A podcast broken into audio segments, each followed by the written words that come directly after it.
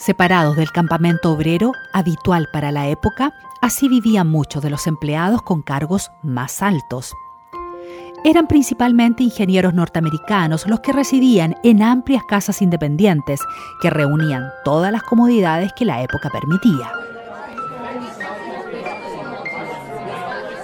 Las casas de los gringos fueron construidas en una loma, desde la cual se dominaba la explotación de minerales del Cerro Sur, constituyendo un asentamiento conocido como el Campamento Americano. En el centro de este campamento se ubicaron las viviendas de empleados y edificios como las escuelas, recoba y pulpería, también un teatro y un hotel y un retén de carabineros. La fe no sería dejada de lado y para los devotos se construyó la iglesia consagrada a Santa Ana. Una sede sindical y un club social eran parte de las instalaciones a disposición de los tofinos, que además contaba con un moderno y bien equipado hospital.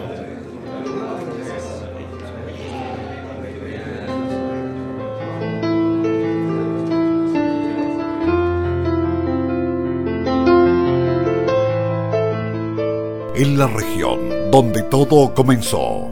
CMP y Mi Radio presentaron Memorias de Tierra Minera, una mirada a la minería regional, desde Domeico hasta hoy.